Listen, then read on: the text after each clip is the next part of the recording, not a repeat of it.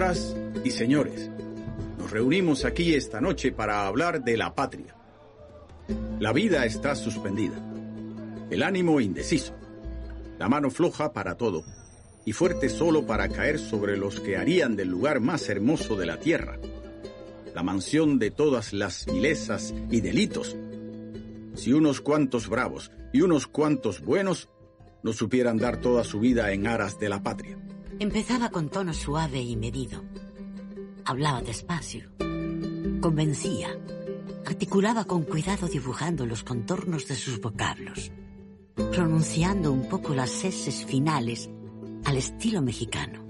Pero cuando tocaba el tema de la patria oprimida y la necesidad de luchar por ella, crecía el caudal de palabras acelerando el tempo.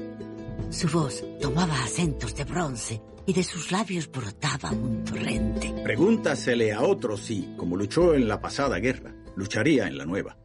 Y dice simplemente, nosotros hicimos en 1868 un juramento, pero aquel juramento fue un contrato entre todos los que lo prestaron. Los que han muerto lo han cumplido, los que vivimos no lo hemos cumplido todavía. ¿Y vencerán a un pueblo semejante? Adelante, la guerra. Los jefes militares, siempre un tanto desconfiados de los civiles, y más si son del tipo oratorio, quedaron boquiabiertos ante la elocuencia, ante el verbo arrollador de José Martí, el nuevo tribuno.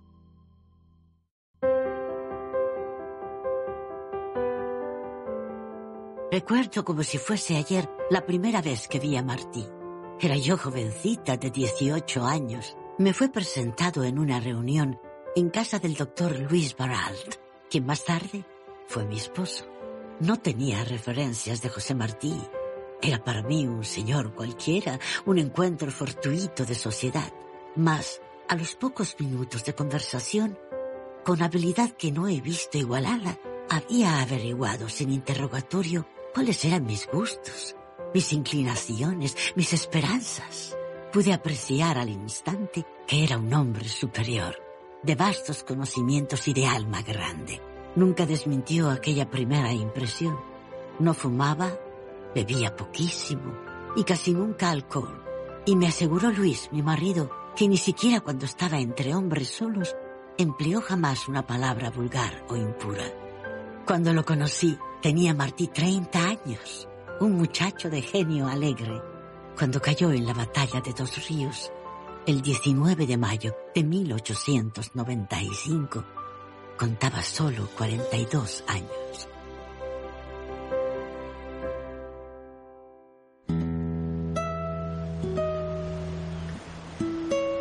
Lola, Jolongo, llorando en el balcón. Nos embarcamos.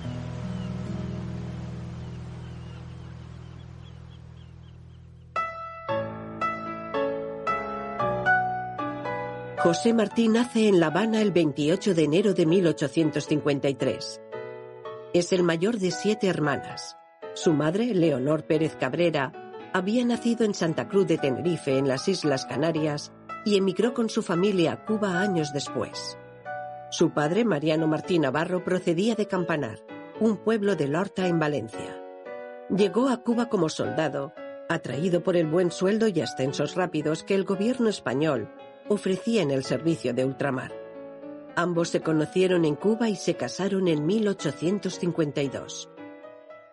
El interés económico de España en Cuba se resume diciendo que, casi con toda certeza, Cuba en el siglo XIX es la colonia más rica del mundo. Produce azúcar, está especializada en producir azúcar desde la década de 1830, antes algunos productos más, el azúcar es el principal producto del comercio exterior internacional en todo el siglo XIX. Es la principal fuente de ingresos de las aduanas de Estados Unidos. Se instaló en ese siglo lo que se llamó la sacarocracia, es decir, gracias a los ingresos que había por, el azúcar, mm, España mantenía un potencial económico que hubiera sido distinto sin eso. De hecho, Cuba en el siglo XIX y, a principios del 20 llegó a producir en algunas ocasiones un cuarto de la, de la producción mundial de azúcar y en otras ocasiones incluso la mitad. Era una sociedad colonial, una sociedad que transitaba, digamos, mm, de la casta a la clase, una sociedad eh, atravesada por la plantación esclavista. Y si hubiese que buscar una, una palabra que definiese esta sociedad en cambio de, de la casta a la clase sería sociedad racializada. Pero al mismo tiempo se va configurando un, eh, una, una, sociedad a nivel cultural, ¿no? como una, una, nación emergente, una nación que ya se estaba forjando, creando a través, sobre todo, de la literatura. En 1857, cuando ejercía como celador de policía en el barrio del Templete de La Habana, el padre de Martí enferma gravemente y toda la familia viaja a España para que don Mariano se pueda reponer. Dos años permanecen en Valencia viviendo en la Plaza del Miracle del Mocadoret. José Martí se abre a la vida y aprende allí sus primeras letras.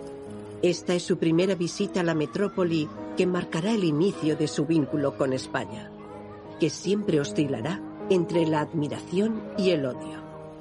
Restablecido don Mariano regresa toda la familia a La Habana en 1859. En 1862 es nombrado capitán pedáneo de Anábana en el distrito de Haguey Grande y se lleva con él a su hijo que le ayuda en la redacción de algunos documentos. José Martí, con nueve años, desarrolla allí en el campo su amor por la naturaleza. Aprende palabras nuevas, nombres de árboles, plantas y animales que ya nunca olvidará. Sin embargo, también allí presencia el horror de la esclavitud. ¿Quién que ha visto azotar a un negro no se considera para siempre su deudor? Yo lo vi. Lo vi cuando era niño y todavía no se me ha apagado en las mejillas la vergüenza. Yo lo vi y me juré desde entonces a su defensa. La esclavitud en Cuba y en América en general es una institución que llevaron los españoles y inicia con la colonización y con la conquista de América a partir de 1492, cuando se empiezan a llevar esclavizados africanos a, primero Santo Domingo, a Cuba, a Puerto Rico y después, por supuesto, también en América Central a través de Veracruz y en, en América del Sur a través del puerto de Cartagenas.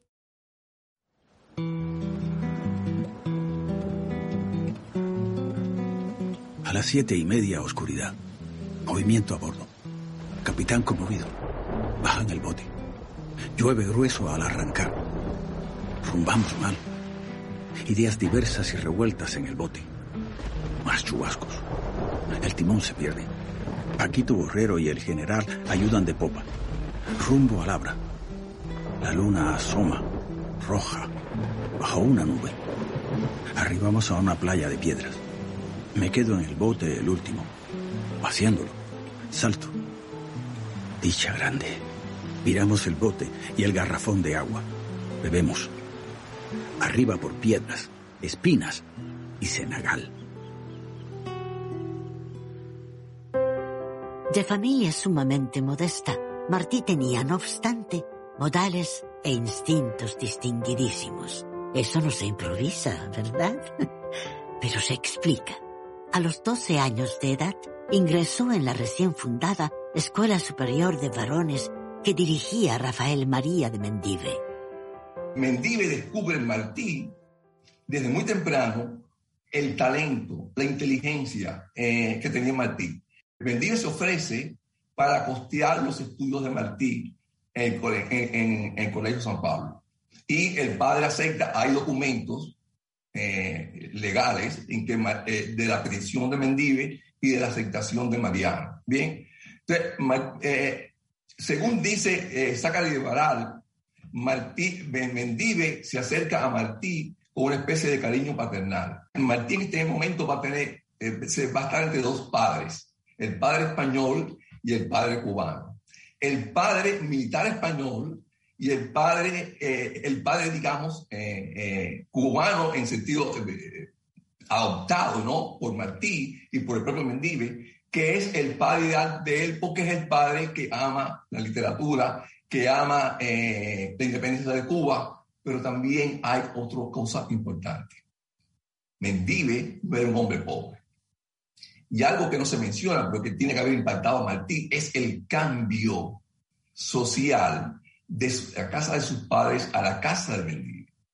Mendive era el centro y el fundamento de lo que ahora llamamos el pensamiento martiano, uno dedicado a la liberación de Cuba y el desarrollo poético, y más que nada, la necesidad de alcanzar la autenticidad y la sinceridad del ser, un concepto que Martí eh, al que Martí dedicó su vida.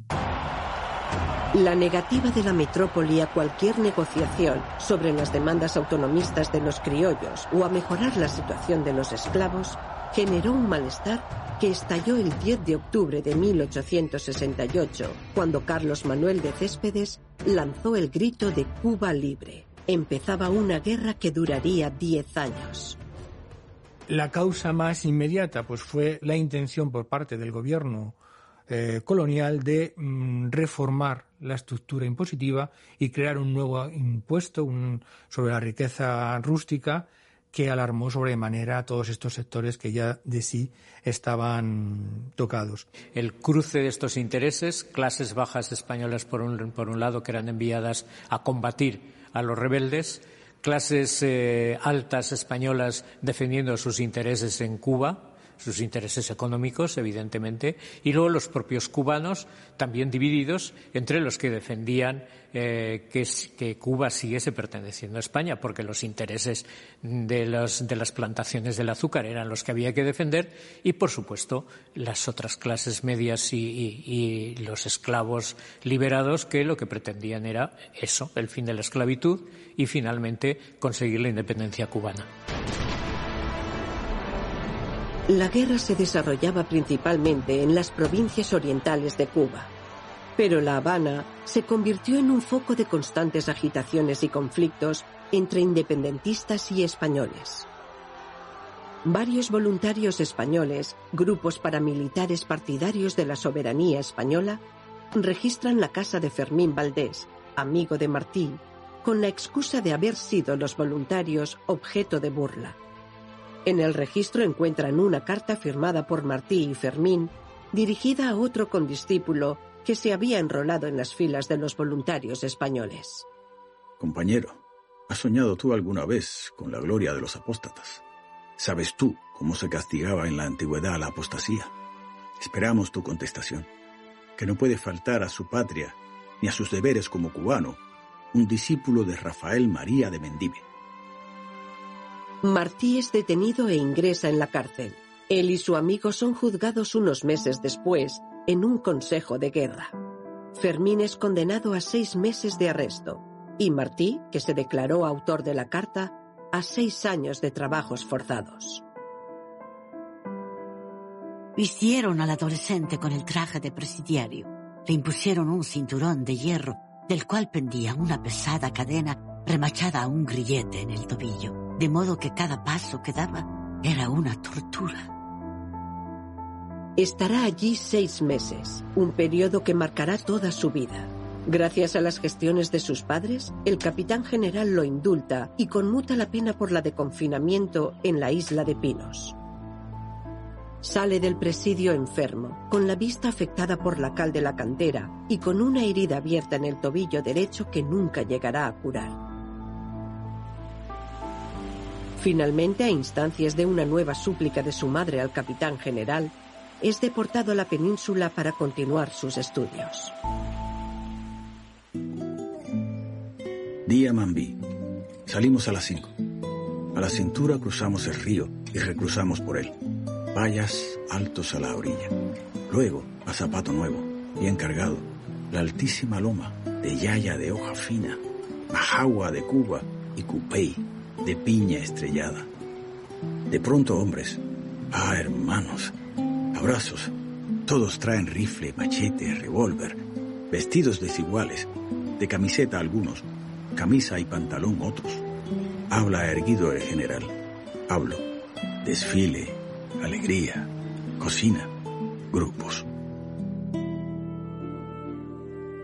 Está en España, el lugar de donde procede la lengua que habla, el origen de sus referentes literarios, la tierra del Quijote, de Calderón, pero también es la tierra de donde parte el sometimiento, la humillación, la injusticia de Cuba.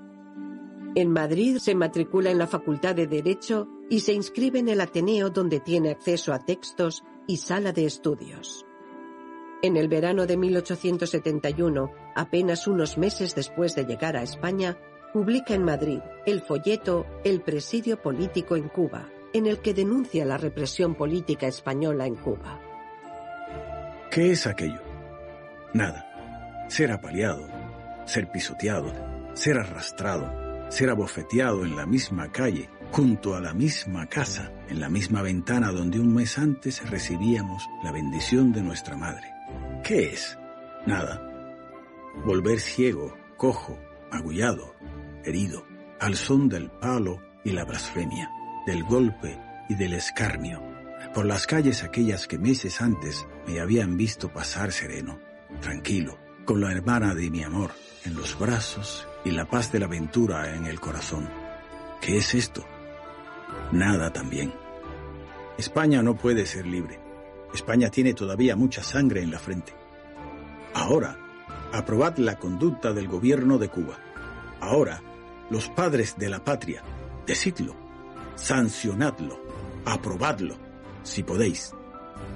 Martí contaba 18 años cuando se publicó este texto. El escrito tuvo una gran repercusión en los medios políticos y periodísticos de Madrid. 14 periódicos de la capital formaron la Liga de la Prensa Española Antifilibustera para responder a las actividades de los independentistas cubanos. En un momento como este, lo que Martí le pide a España prácticamente es nada, a pesar de la denuncia terrible que hace, porque es una denuncia de, condena. Martí compara el presidio con el, infierno de Dante, ¿no? Y sin embargo, en el 71, Martí todavía, en medio de la guerra, Martí no puede pedirle a España la independencia.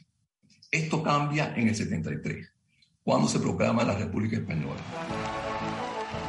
Funde el optimismo entre los exiliados y deportados cubanos. Tres días después, Martí escribe en un periódico de Sevilla.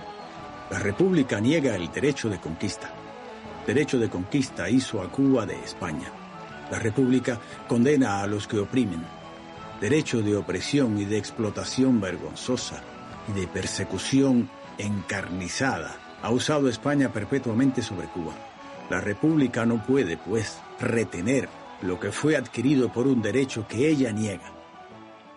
Ya Martí dice aquí por lo claro que España está perdida para Cuba. Que ya hay demasiados muertos entre Cuba y España. Que incluso que en términos de tradiciones, de historia, que las glorias militares de España no son las de Cuba. En mayo de 1873 se traslada a Zaragoza buscando un ambiente más favorable para continuar sus estudios. Se matricula en filosofía, derecho, literatura latina y española e historia universal. Pero en Zaragoza también conoce a una hermosa mujer a la que no olvidará hasta que el amor le lleve a otros brazos. Se llama Blanca Montalvo. La conoció en el teatro principal, donde le habían invitado a dar un recital de algunos de sus poemas. Ella estaba en uno de los palcos. Fermín Valdés la describe. Una blonda y bella y distinguida señorita a quien José Martí amó. Le preparaba infusiones de violetas para curar la tos y la tristeza. Esperaba como consecuencia que la decidida idea de Martí de regresar a Cuba se fuera debilitando poco a poco. Pero Martí regresó a América meses después. Mucho más tarde, ya en Nueva York, Blanca permanece aún en su memoria cuando la recuerda en sus versos sencillos. Para Aragón en España, tengo yo en mi corazón un lugar, todo Aragón, franco, fiero, fiel, sin saña.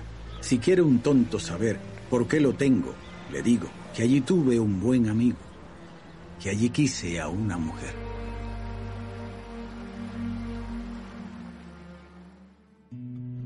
Por abras tupidas y mangales sin fruta, llegamos a un rincón de palmeras y al fondo dos montes bellísimos. Allí es el campamento. La mujer india de ojos ardientes, rodeada de siete hijos, en traje roto, con el pañuelo de toca atado a lo alto por las trenzas, pila café. La gente cuelga hamacas, se echa a la caña, junta candela. Traen caña al trapiche para el guarapo del café. Ella mete la caña, descalza. Martí desembarca en Veracruz el 8 de febrero de 1875. Nada más llegar, le informan de la muerte de su hermana Ana. Con lágrimas en los ojos continúa viaje en ferrocarril hasta la capital. Allí le esperan su padre y Manuel Mercado. Este último se convertirá en su mejor amigo a lo largo de los 20 años que aún le quedan por vivir. La abundante correspondencia que existe entre ellos es la fuente más importante para descubrir al Martí más cotidiano y más íntimo. Sus anhelos, sus fracasos, sus alegrías y sus penas y miedos se manifiestan en las cartas que escribe a su amigo. El último escrito de Martí, un día antes de caer muerto en Cuba, es una carta a Manuel Mercado. Fue un gran amigo de José Martí, fue un gran protector de Martí y de su familia, sobre todo. Y era una persona mm, sumamente mm, comprensiva y bondadosa. Inmediatamente Manuel, Manuel Mercado lo, lo, lo conecta con el ambiente y empieza a colaborar con varios periódicos, entre ellos la revista Universal. Y hay una frase muy bonita de Guillermo Prieto eh, en las memorias de mis tiempos, que cuando rememora, dice, conocí al joven Martín, que era fuego, era, un, era, una, era una llama encendida. Dice, no paraba de trabajar, escribía todo, crítica teatral, reseñas, este, bautizos. Si lo hubieran dejado hasta las notas necrológicas, las habría escrito él.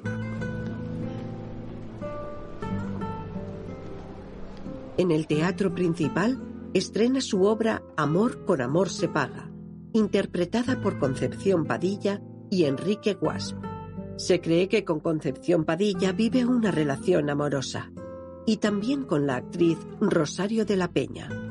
Y conoce a una cubana que terminará siendo su mujer, Carmen Zayas Bazán, hija de un hacendado de Camagüey que se refugió en México durante la Guerra de los Diez Años.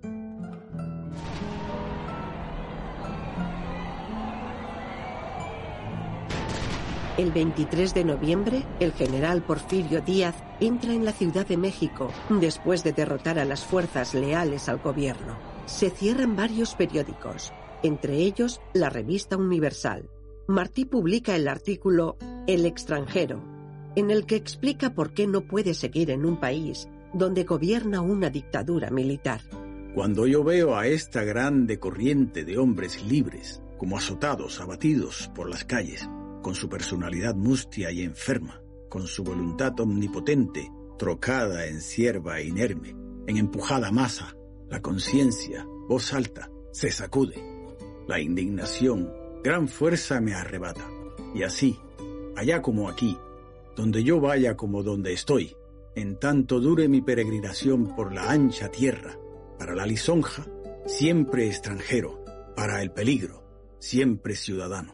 Creo que el, objetivo claro, final de, la, independencia, el, modelo de, Estado, de, nación que tiene José Martí es una república, es una república eh, democrática, es un gobierno de todos y para todos. Para todos, pero también en la percepción de que no todos dentro del país están en igualdad de condiciones a la hora de ser agentes activos en la configuración de la República. Esta es tierra sembrada de cardos, pero esmaltada de buenos corazones. Aquí cobro pulmones nuevos. Pienso virilmente y ando firme. De aquí en canoa a Isla de Mujeres, luego en Cayuco a Belice, en lancha a Izábal, a caballo a Guatemala. Hago lo que debo y amo a una mujer. Luego soy fuerte. Llega Martí a Guatemala el 2 de abril de 1877. Allí trabaja dando clases en la Escuela Normal de Guatemala, hasta que poco después es nombrado catedrático de Literatura y de Historia Natural en la Universidad Central de Guatemala. También colabora con los más destacados periódicos del país. Impartirá clases de composición en la Academia de Niñas de Centroamérica. Una de las alumnas es María, hija del expresidente del país, Miguel García Granados. La muchacha de 20 años, él tenía 24, muy linda y sugestiva, se impresionó hondamente con su talento y personalidad. Pronto notaron que María, quien cantaba y tocaba muy bien, se quedaba con gusto en el piano conversando con el joven cubano. Es cierto que Martí no la enamoró, pero no hay duda de que se dejó querer. Mas él estaba comprometido a casarse con otra y el deber, la palabra empeñada, le prohibían alentar aquella pasión. Dejó de visitar la casa. Nombrado catedrático de la universidad y ya con entrada económica suficiente, se fue a México a cumplir su palabra, a casarse con Carmen Sayas. Desde aquel día empezó a decaer. El amor frustrado roía su alma. Volvió Martí a Guatemala casado y a los pocos días murió María. Su muerte dejó consternada a toda aquella sociedad. Profundamente conmovido, Martí escribió más tarde su famosa La Niña de Guatemala. Quiero a la sombra de un ala contar este cuento en flor. La niña de Guatemala, la que se murió de amor. Ella dio al desmemoriado una almohadilla de olor. Él volvió, volvió casado. Ella se murió de amor. Ella, por volverlo a ver, salió a verlo al mirador. Él volvió con su mujer. Ella se murió de amor. Como de bronce candente, al beso de despedida, era su frente, la frente que más he amado en mi vida. Se entró de tarde en el río, la sacó muerta el doctor. Dicen que murió de frío, yo sé que murió de amor. Las relaciones de Martí con el presidente del gobierno, Justo Rufino Barrios, a quien conoció personalmente, nunca fueron buenas debido a los métodos autoritarios de este. El 20 de abril de 1878, escribe a su amigo Manuel Mercado. Es verdad que había una disconformidad absoluta entre su brutal modo de ser y mi alma libre. Es verdad que yo los poetizaba ante mí mismo para poder vivir entre ellos. Pero estos secretos no han salido nunca de mi alma. ¿Los han leído en mis ojos? ¿Han penetrado mi prudencia? Con un poco de luz en la frente no se puede vivir donde mandan tiranos. En 1878 se firma la paz de Zanjón, poniendo fin a la primera guerra de independencia después de diez años. La amnistía decretada por este motivo permite a Martí y su familia, ante la insistencia de su esposa y de sus padres, volver a Cuba.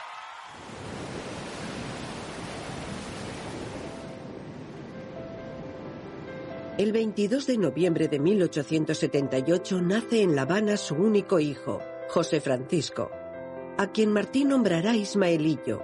Durante su corta estancia en Cuba, sus actividades conspirativas no pasan desapercibidas para las autoridades coloniales, que primero le inhabilitan para la enseñanza y poco después le deportan por segunda vez a España. Tras una breve estancia en Santander, se traslada a Madrid, donde se entrevista con el general Martínez Campos, que intenta infructuosamente alejarle de la lucha revolucionaria. Pocas semanas después huye a Francia y en Le Havre se embarca rumbo a Nueva York. La noche bella no deja dormir. Silba el grillo. El lagartijo quiquiquea y su coro le responde.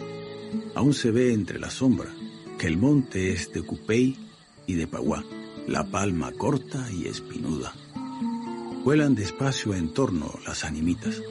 Entre los ruidos estridentes oigo la música de la selva, compuesta y suave, como de finísimos violines. La música ondea, se enlaza y desata. Se abre el ala y se posa, titila y se eleva, siempre sutil y mínima. Es la miriada del son fluido. ¿Qué alas rozan las hojas? Se nos olvidó la comida. Comimos salchichón y chocolate y una lonja de chopo asado. La ropa se secó a la fogata. Martí llegó a Nueva York el 3 de enero de 1880. Empezaba para él una nueva etapa de su vida. Los que vivimos entonces en aquella ciudad y lo tratamos de cerca en esos años decisivos, lo conocimos bien. Empieza para Martí la etapa más fructífera de su vida. Serán 15 años de actividad frenética en el periodismo, en la política, en la educación, en la literatura, pero también su vida social y familiar pasará por diversas vicisitudes que le dejarán marcado hasta el final de su vida.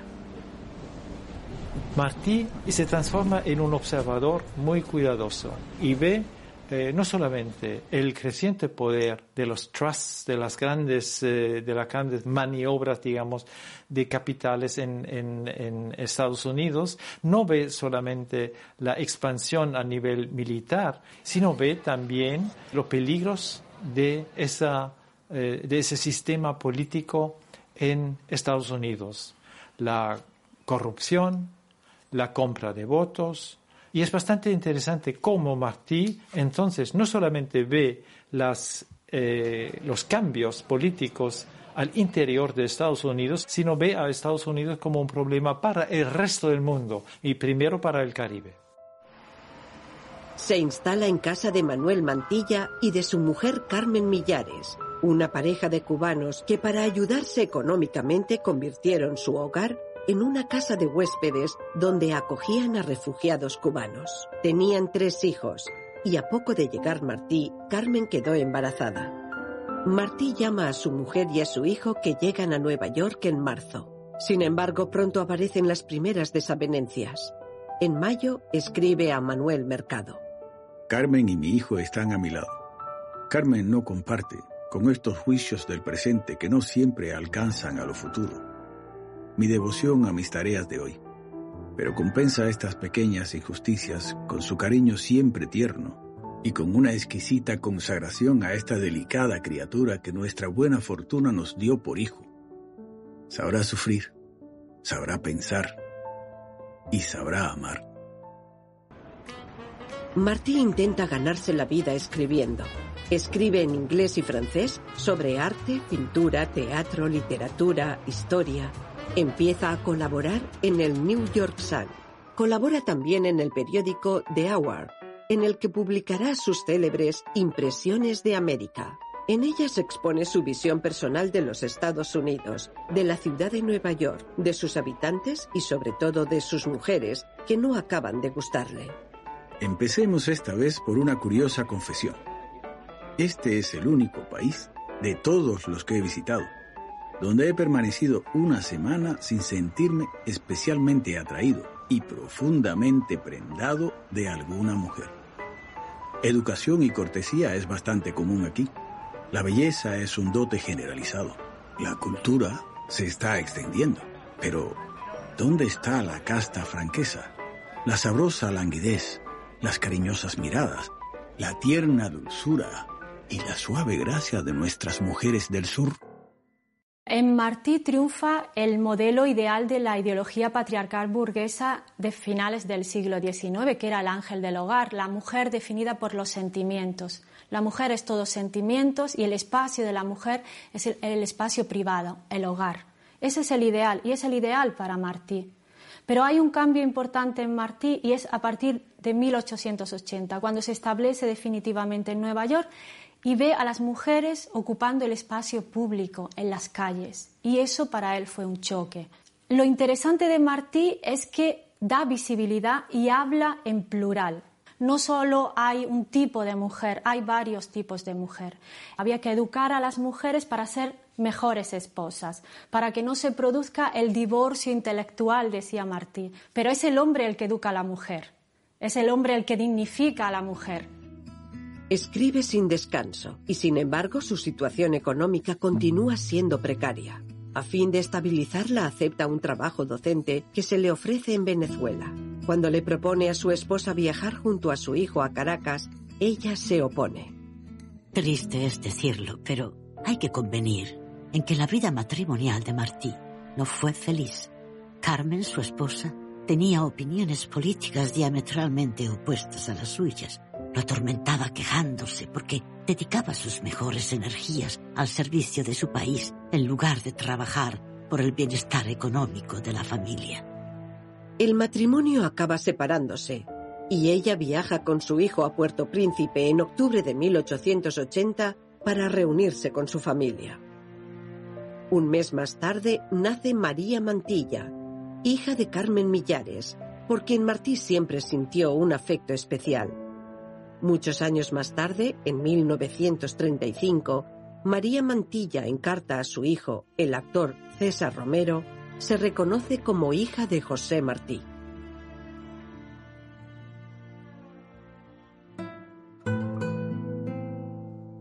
En enero de 1881, Martí viaja a Venezuela.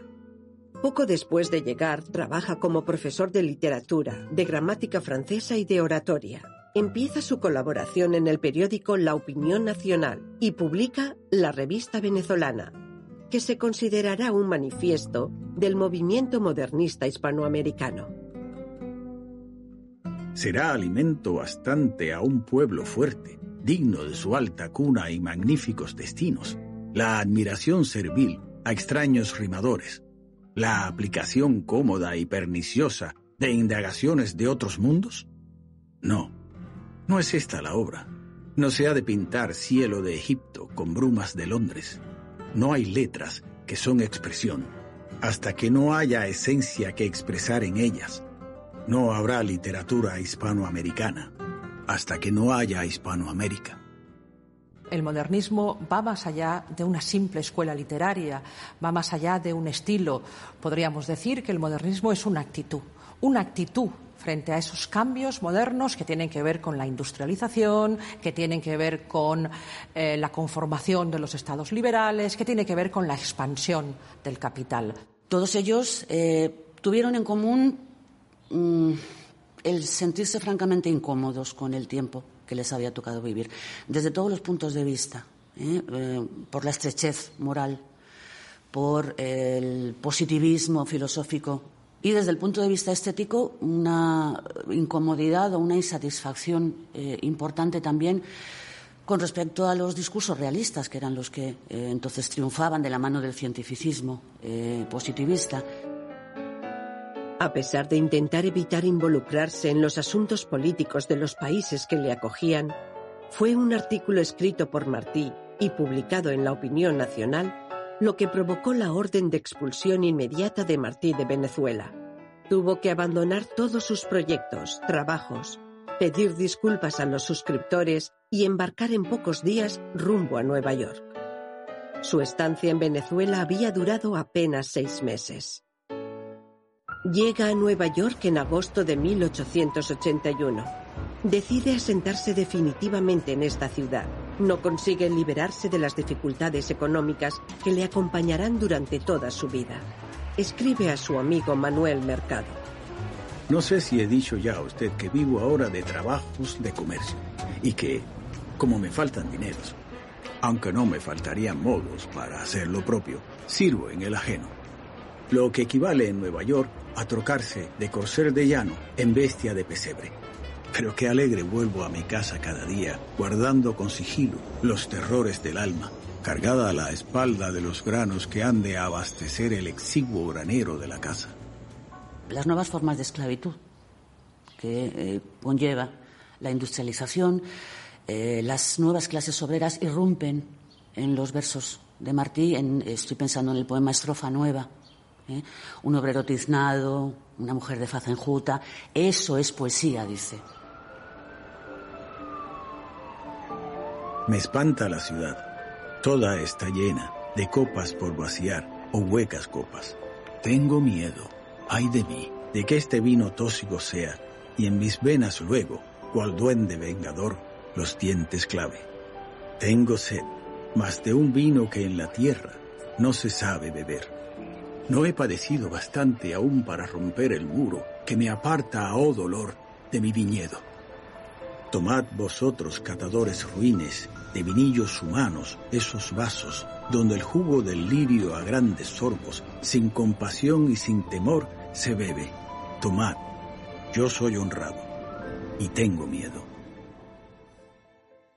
La necesidad de trabajar como contable en una empresa comercial acaba por convertirse en un lastre que le impide dedicarse plenamente a la literatura y a la acción política. Y aún así, a lo largo de varios años, creó una obra literaria que se convirtió en un referente en la literatura periodística. Las crónicas de Martí le dieron un gran renombre en toda Latinoamérica y fueron leídas y seguidas por gran parte de la intelectualidad del continente. Fueron especialmente significativos los artículos que escribió para la Nación de Buenos Aires, dando a conocer en el sur la sociedad del norte.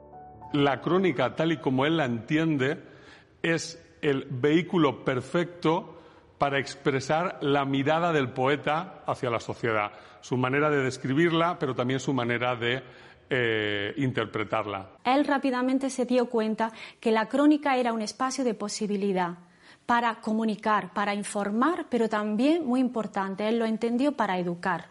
Darío decía, ojalá yo pudiera escribir en verso lo que escribe Martí en prosa.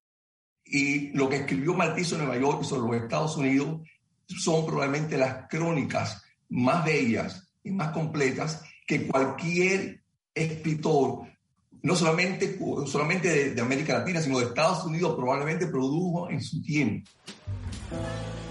Pero lo que asombra allí no es este modo de bañarse ni los rostros cadavéricos de las criaturitas, ni los tocados caprichosos y vestidos incomprensibles de aquellas damiselas, notadas por su prodigalidad, su extravagancia y su exagerada disposición a la alegría, ni la playa majestuosa, ni el sol blando y sereno.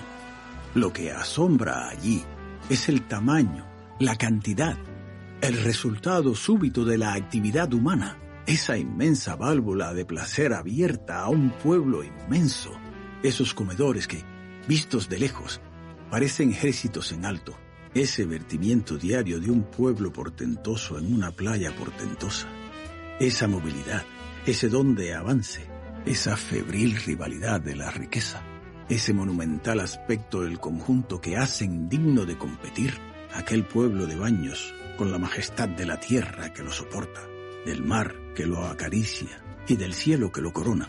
Esa marea creciente, esa expansividad anonadadora e incontrastable, firme y frenética, y esa naturalidad en lo maravilloso. Eso es lo que asombra allí. Martín no se propuso ser literato, era literato nato. Solo quiso verter pensamiento en palabras. Le encantaba escribir. La pluma en su mano, delgada y nerviosa, parecía parte integrante de su ser, como el atributo de una divinidad mitológica. Lo identificaba. Saber no quiero de la pompa del mundo.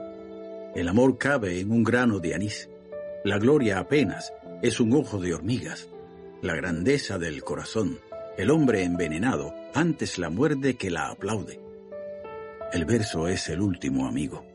Así en mi mesa, solos los dos, mientras el hombre aspira y engaña la mujer, mientras consume la virtud su prisión agonizante, solos, mi verso y yo, nos contemplamos. Para Martí, el proceso de escribir fue un acto espiritual.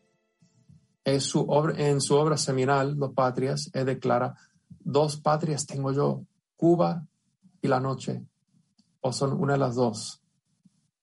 Martí se aleja de la simplicidad del concepto de patria como una tierra y lo extiende a los ámbitos de la creación poética, el nocturno, la noche, y también, como los otros románticos, con su entrada a la muerte, con la misma metáfora. Es decir, para Martí, patria es Cuba, es la noche, es la poesía y es la muerte los cuatro elementos se suscriben en uno y de ahí este reino desconocido de creación poética, autenticidad y esperanza se convierten en los verdaderos frutos del modernismo latinoamericano. En 1882 publica su libro de poemas Ismaelillo, escrito durante su estancia en Venezuela. Se trata de un conjunto de poemas dedicados a su hijo, escrito seguramente desde el dolor de su ausencia poco después de la primera separación de su mujer. Para un príncipe enano se hace esta fiesta. Tiene guedejas rubias, blancas guedejas. Por sobre el hombro blanco, luengas le cuelgan. Sus dos ojos parecen estrellas negras. Vuelan, brillan, palpitan, relampaguean. Él para mí es corona, almohada, espuela. Mi mano que así embrida potros y hienas, va mansa y obediente donde él la lleva. Cuando vemos los versos sencillos, que parecen sencillos, vemos que a lo mejor en el momento menos pensado se vuelven herméticos. Y, eso es, es la fascinación poética de Martí. En octubre de 1884 llegan a Nueva York los generales Gómez y Maceo para recaudar fondos y entrevistarse con Martí. En la reunión aparecen discrepancias importantes entre Gómez y Martí, por lo que éste considera métodos inaceptables en la forma de llevar a cabo el movimiento, haciendo excesivo uso de procedimientos militaristas y poco democráticos.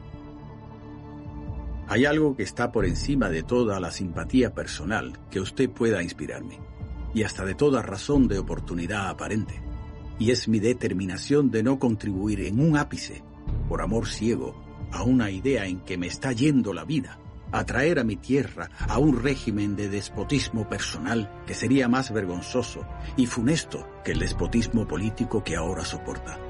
Un pueblo no se funda, general, como se manda a un campamento.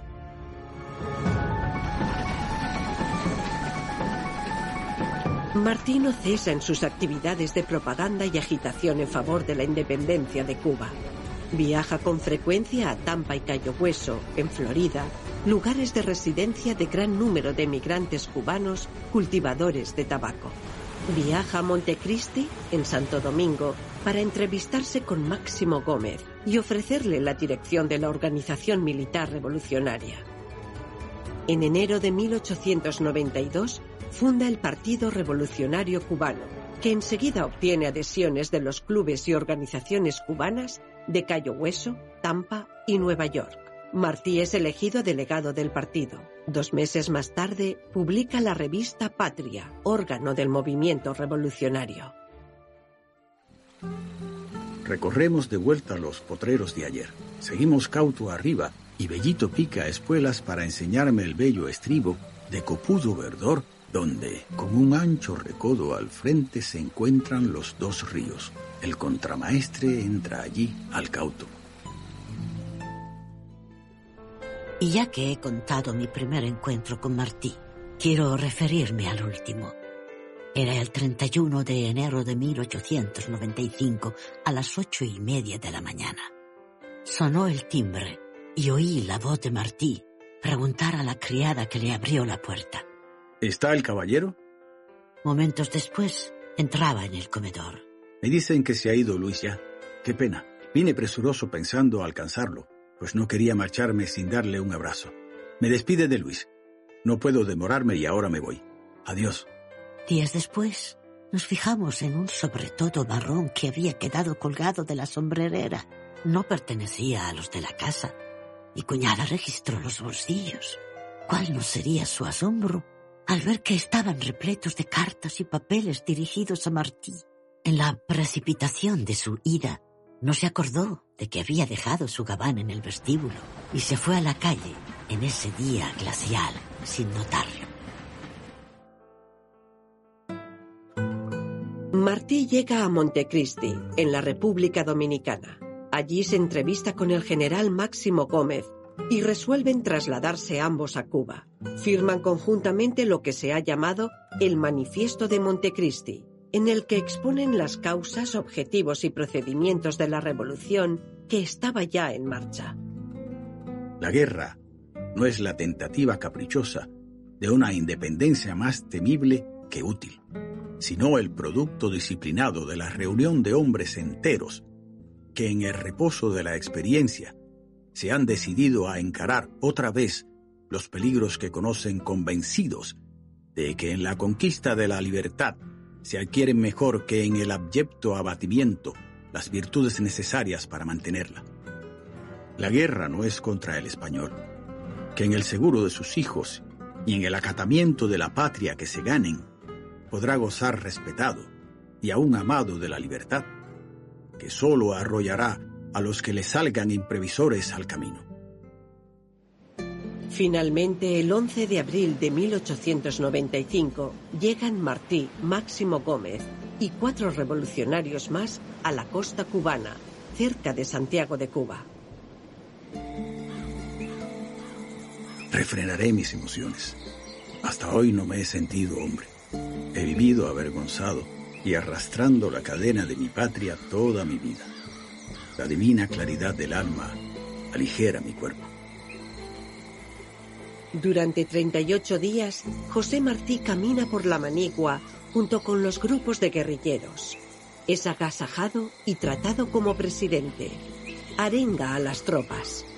Cuando tiene ocasión escribe su diario de campaña y también cartas a su familia, a sus amigos, a su hija María Mantilla. Aprende de mí. Tengo la vida a un lado de la mesa y la muerte a otro, y mi pueblo a las espaldas. Y ve cuántas páginas te escribo.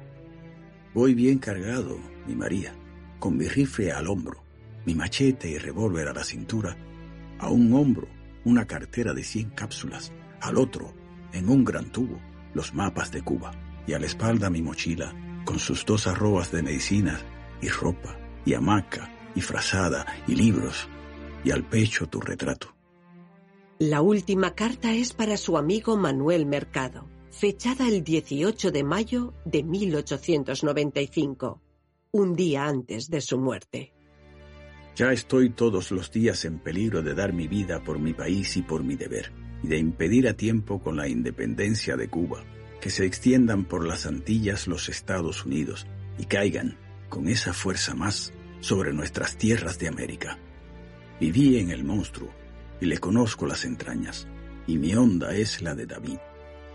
Y ahora puesto delante lo de interés público, le hablaré de mí, ya que solo la emoción de este deber pudo alzar de la muerte apetecida al hombre que mejor lo conoce y acaricia como un tesoro en su corazón la amistad con que usted lo enorgullece. La muerte apetecida no tardaría en llegar. El 19 de mayo de 1895 se desarrolla en Dos Ríos la primera batalla en la que participa directamente. Martí arenga a las fuerzas cubanas que se aprestan a la lucha ante la llegada de los españoles. El general Gómez, poco antes de lanzarse al ataque, le pide a Martí que se retire por no ser aquel su cometido. Sin embargo, este, poco después de la salida de Gómez y sus hombres, desobedece al general y, acompañado del joven Ángel de la Guardia, carga contra los españoles. Desorientado, entra en un terreno dominado por el enemigo, en el que recibe una descarga mortal.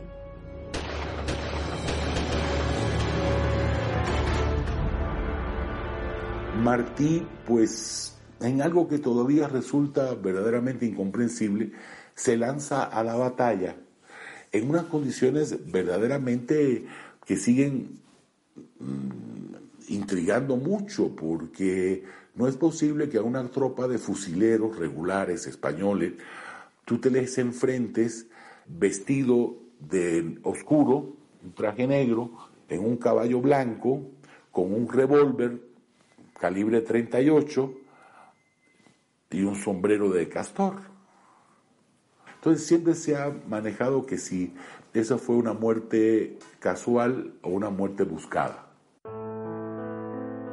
El éxito me ha favorecido y el trabajo ha venido a fortificarme, aunque tengo cubierta la frente de un sudor muy frío.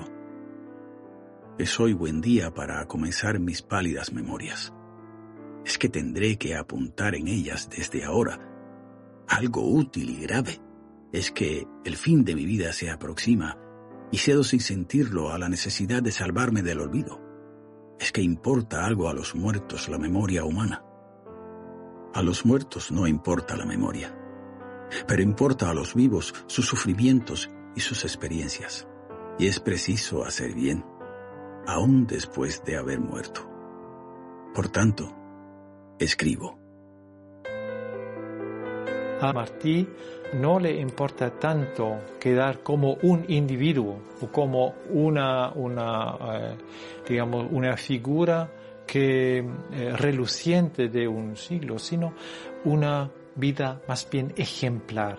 Si entendemos la, la, vida eh, de esa forma y la construcción de la vida de esa forma, entonces la muerte es el paso hacia la eternidad. Martí es la encarnación de amargo y dulce, blanco y negro, guerra y paz, intelectualidad, espiritualidad, politicismo y poesía. Por eso creo que tanta gente se identifica con él en algún aspecto, porque lo que él vivió, declaró y afirmó es lo que todos hemos experimentado y finalmente deseamos alcanzar en la vida.